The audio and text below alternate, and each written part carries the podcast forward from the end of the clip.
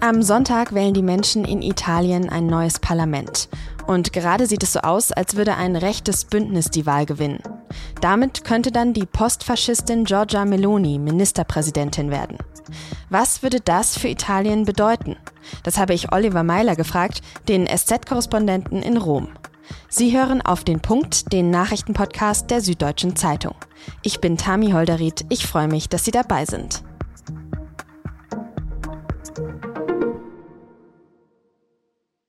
Gerade ist in Italien ja noch Mario Draghi geschäftsführender Ministerpräsident. Aber nachdem seine Regierung im Sommer zerbrochen ist, wird es am Sonntag vorgezogene Parlamentswahlen geben. Und diese Wahlen, die könnten für Italien zu einer echten Richtungsentscheidung werden. Es treten an, zum einen das sogenannte Mitte-Rechts-Bündnis. Das besteht aus der rechten Lega mit Matteo Salvini, der von Silvio Berlusconi geführten Forza Italia und den postfaschistischen Fratelli d'Italia mit Giorgia Meloni. Io rimango ferma sulla mia posizione. Blocco navale al largo delle coste della Libia. Das ist Meloni. Sie spricht da Ende August bei einem Wahlkampfauftritt. Sie fordert eine Seeblockade gegen Migranten. Bei einem anderen Auftritt hetzt sie gegen die angebliche LGBT-Lobby und die vermeintliche Islamisierung der christlichen Identität. Und ihre Fratelli d'Italia, die liegen in den letzten Umfragen vorn. Es sieht tatsächlich so aus, als könnten sie stärkste Kraft werden. Und Meloni damit Ministerpräsidentin. Das rechte Lager, das ist also geeint bei dieser Wahl. Und das bringt Vorteile. Denn im italienischen Wahlsystem haben große Koalitionen immer die besseren Chancen. Und genau das ist auch das Problem des Mitte-Links-Lagers. Das besteht nämlich quasi nur noch aus einzelnen Parteien, die sich gegenseitig bekämpfen. Da gibt es zum Beispiel die Fünf-Sterne-Bewegung und Italia Viva und die Sozialdemokraten mit dem Kandidaten Enrico Letta. Die stehen laut den letzten Umfragen noch am besten da, haben immerhin vier kleine Parteien an ihrer Seite. Letta hat im Wahlkampf vor allem die Bedeutung der Bürgerrechte für alle betont und vor Giorgia Meloni gewarnt. Ma io penso che sia un grande pericolo per l'Italia. Meloni sei eine Gefahr für Italien. Sie werfe das Land zurück, sagt Letta in einem Interview. Über die Wahl in Italien habe ich mit meinem Kollegen Oliver Meiler in Rom gesprochen. Oliver, in welcher Situation wählt Italien denn dieses Wochenende? Also, wie nimmst du die Stimmung im Land wahr? Ja, es ist eine ganz kuriose Stimmung. Also es fühlt sich jedenfalls nicht so an, als würde dieses Land gerade vor einer historischen Wahl stehen. Man interessiert sich vor allem für die verrückt hohen Rechnungen für Strom und Gas, wie anderswo in Europa auch, für die Inflation insgesamt, für die Gefahren des Kriegs in der Ukraine. Ja, es fühlt sich auch irgendwie surreal an, weil Parlamentswahlen im Herbst das hat es in Italien noch nie gegeben. Viele Italienerinnen und Italiener waren bis vor kurzem noch im Urlaub. Die Wahlkampagne ging da insgesamt etwas unter. Also so fühlt sich das an, irgendwie ganz komisch. Okay, dann sprechen wir mal genauer über die Wahlen und über die aktuelle Favoritin, die Postfaschistin Giorgia Meloni. Warum ist sie denn gerade so beliebt? Was verspricht sie den Italienerinnen und Italienern?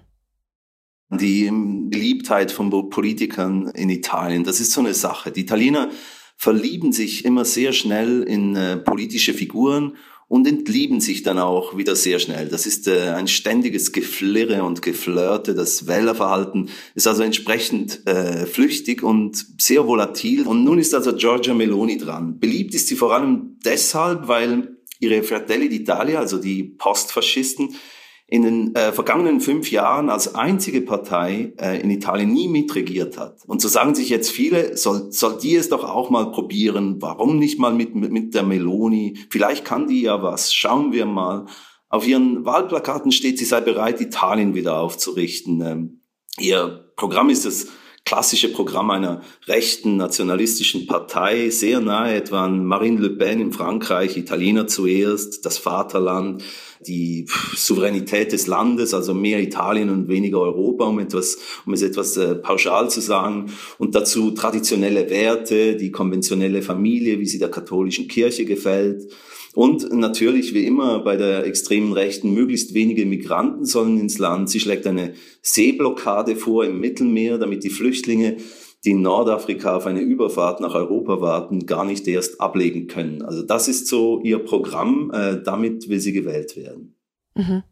Wir haben sie jetzt schon beide postfaschistisch genannt. Kannst du vielleicht noch ein bisschen erklären, was ist denn ihr Hintergrund und der ihrer Partei, der Fratelli d'Italia, also die Brüder Italiens? Woher kommt die?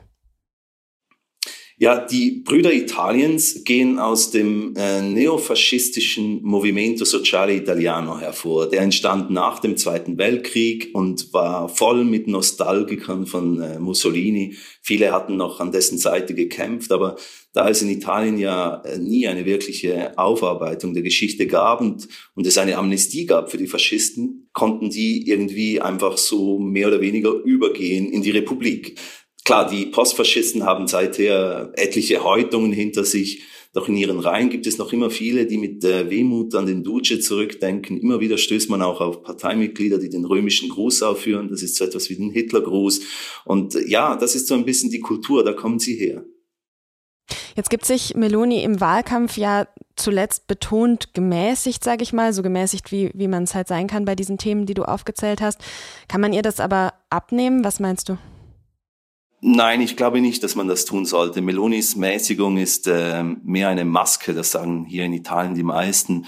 Zuletzt fiel sie aber ziemlich oft aus der Rolle, war dann plötzlich nicht mehr so gemäßigt. Aber im Ausland, wie du sagst, möchte sie gerne als ganz normale konservative Politikerin wahrgenommen werden, die den Kurs Dragis in Bezug auf den Krieg in der Ukraine weiterführt, an der Seite Europas und der NATO mit Sanktionen gegen Russland und mit Waffen für die Ukraine. Das sagt sie alles ständig, damit das Ausland möglichst keine, sich möglichst keine Sorgen macht und die Finanzmärkte sollen bitte nicht gegen Italien wetten, weil das wäre verheerend für einen Staat ihrer Regierung, wenn sie es denn tatsächlich an die Macht schaffen würde.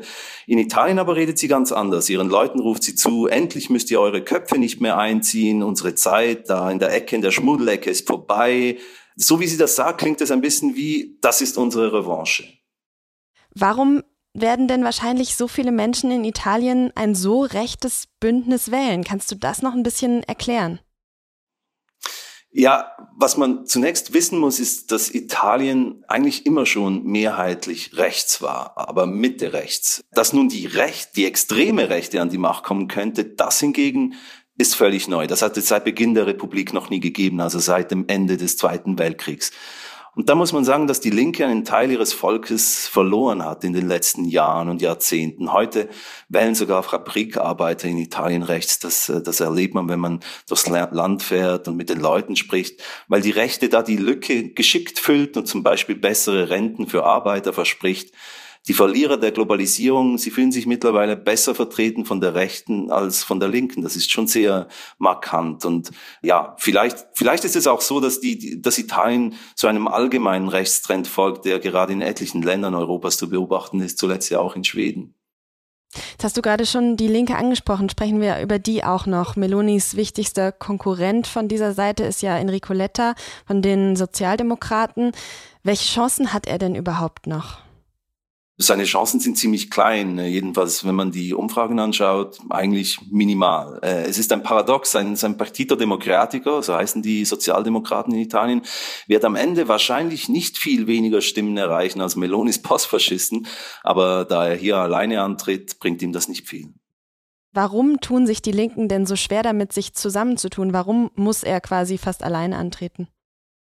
Ja, da spielen da auch persönliche Animositäten eine bedeutende Rolle. Also die Sozialdemokraten können es nicht mehr mit den Cinque Stelle, mit denen sie bis vor kurzem noch zusammen regierten und die Zentristen um Renzi verstehen sich weder mit den Sozialdemokraten und noch weniger mit den Cinque Stelle, also mit den fünf Sternen. Ja, so kann man eigentlich gar nicht gewinnen. Und ähm, das Tragische an der Geschichte ist auch, dass, dass sich das auch nicht mehr in letzter Minute ändern kann, weil diese Koalition mussten ihre Zusammenstellung schon Mitte August bekannt geben, damit die Wahl so stattfinden kann mit diesem Wahlgesetz, wie wir es haben. Und darum, ja, äh, wird jetzt so gewählt und die Linke ist sehr stark benachteiligt durch ihr eigenes Selbstverhinderungsmanöver sozusagen. Mhm. Das heißt, die Linken graben sich da einfach gegenseitig Wählerinnen und Wähler ab auch. Aber was glaubst du, könnte es doch noch irgendwelche Überraschungen geben am Sonntag? Ja, es gibt zwei Faktoren, die eine gewisse Unwägbarkeit nahelegen. Der eine ist, dass die, die Umfrageinstitute fast bis zum Schluss, also seit zwei Wochen dürfen sie keine Umfragen mehr publizieren, aber bis zum Schluss sagten sie immer, dass sich 30 bis 40 Prozent der Italiener noch nicht entschieden hätten. Da gibt es eine gewisse Unwägbarkeit. Und dann gibt es einen zweiten Faktor, den man lange ziemlich stark unterschätzt hat und der hängt an den Cinque Stelle. Die Cinque Stelle, die hatten ja 2018 die Wahlen mit 33 Prozent gewonnen und fielen dann sehr tief. Nun aber sieht es so aus, als hätten die Cinque Stelle mit einer totalen Neuausrichtung der Partei, die sich jetzt sehr, sehr links gibt, sehr stark auf ihre Parademaßnahme setzen, den Bürger Bürgerlohn, den sie eingeführt haben während ihrer Regierung, ziemlich viele Stimmen im Süden machen könnten. Äh, viel mehr Stimmen, als man erwartet hätte. Und wenn die, die Cinque Stelle, sehr gut abschneiden im Süden, dann ist vielleicht eine kleine Überraschung möglich. Ich glaube nicht, dass das heißen würde, dass die Rechte um den Wahlsieg gebracht wird, weil sie eben, wie wir gerade gesagt haben, sehr stark von diesem Wahlgesetz profitieren als, als Großkoalition. Aber es kann sein, dass durch diese beiden Faktoren die Mehrheitsverhältnisse im Parlament am Ende gar nicht so deutlich sind, wie man das bisher dachte. Und dann, und dann wird es für wer auch immer gewinnt, sehr schwierig zu regieren.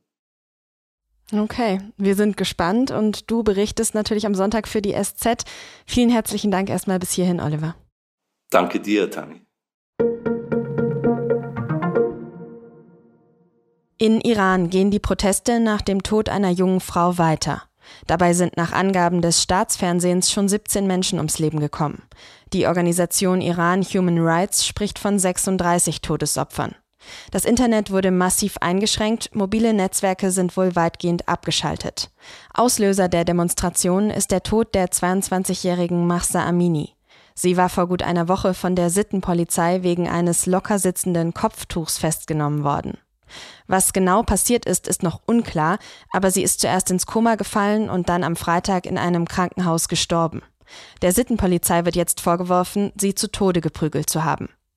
Die deutsche Bundesregierung hat Iran jetzt dazu aufgefordert, die Umstände des Todes der Frau aufzuklären.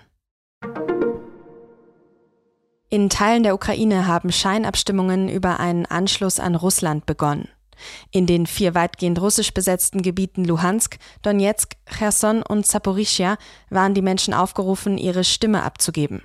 Der ukrainische Gouverneur von Luhansk hat aber schon bestätigt, dass die russischen Besatzungsbehörden Zwang anwenden. Das war erwartet worden. Russland will die Scheinreferenten wohl nutzen, um die besetzten Gebiete der Ukraine zu annektieren.